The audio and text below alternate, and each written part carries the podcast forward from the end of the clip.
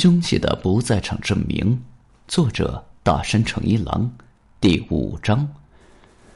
我们问了表亲们的姓名与住址，然后回到搜查本部汇报情况。大伙儿立刻分头去找那五个表亲，结果那五个人都作证说，那天正午到下午三点，平根的确跟他们在一起。当然，平根中途是去过洗手间的，但也就两三分钟的事。表亲们看着都是老实的正经人，实在不像是在做伪证的样子。莫非平根不是真凶？然而，随着调查的推进，我们发现平根过着相当奢侈的生活。他开着高档进口车，频繁出入赛马场、自行车赛场之类的场所，在东京银座的酒吧挥金如土。作为一家中等规模的制药公司的科长，他的收入应该还是不错的。而且他还没成家，能自由支配的钱肯定也比较多。可闲钱再多，这个花钱也太反常了。奢靡的背后极有可能是通过倒卖吗啡给白兰会得来的不义之财。而且，要是不田知晓了这个秘密，平根就有了充分的行凶动机。不田的为人有口皆碑。除了平根，警方再也找不到第二个可能有动机的人了。于是，搜查本部推测平根伪造了不在场证明，决定开会讨论一番。也许不田的死亡时间比我们预想的更早。我在会上发表了自己的想法。更早？此话怎讲？木村警官问道。平根是正午见到表亲们的，他说自己上午一直在家里打扫厕所、洗衣服。莫非他是上午去不田家行凶的？然后用某种方法把法医推测的死亡时间往后挪了，怎么个挪法？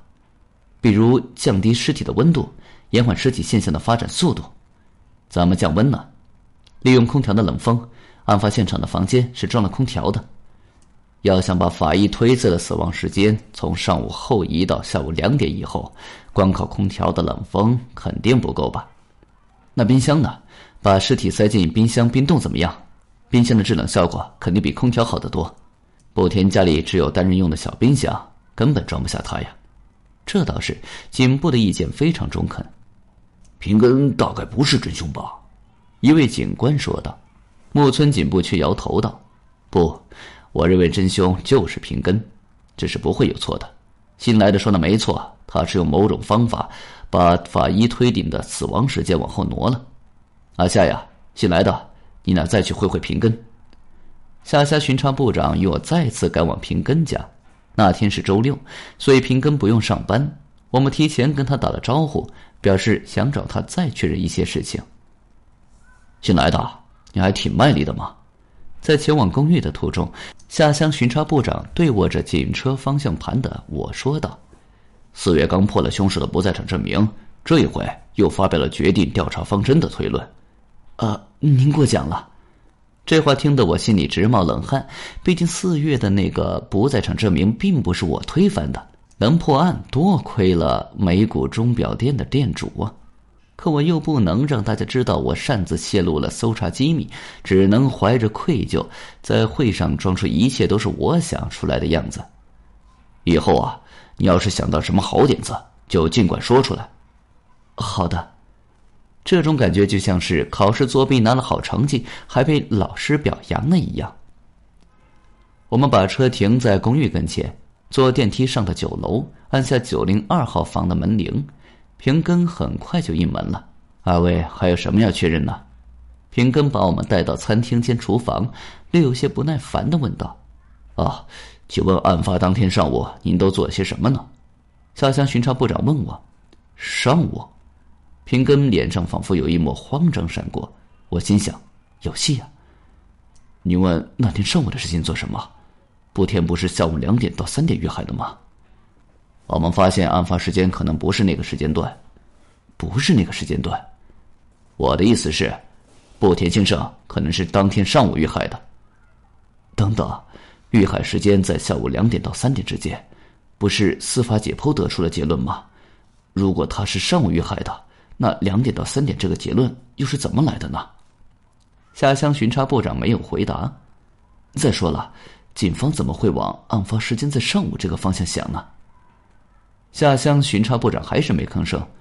要认定你是凶手，就只能把行凶时间往上午靠了。他总不能这么回答吧？不可思议的是，此时此刻平根脸上已全无忧色。难道是我的眼睛产生了错觉吗？我之前也说了，当天上午我一直在家里打扫卫生、洗衣服什么的。有人能为您作证吗？我一个单身汉，哪来的证人啊？隔壁邻居有没有可能听到你打扫卫生、洗衣服的动静呢？这可不是廉价的破公寓，怎么可能听到隔壁的动静呢？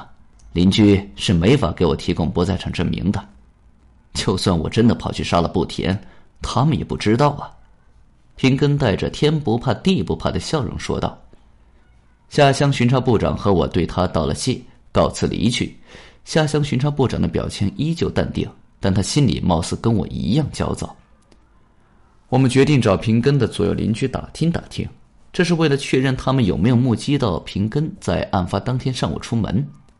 可惜九零一号房和九零三号房的居民都没有看到。也许平根在那天上午出门杀害了不田，但我们没有确凿的证据。再者，假设不田真是上午遇害的。那平根又是如何将法医推测的死亡时间挪到下午两点到三点之间的呢？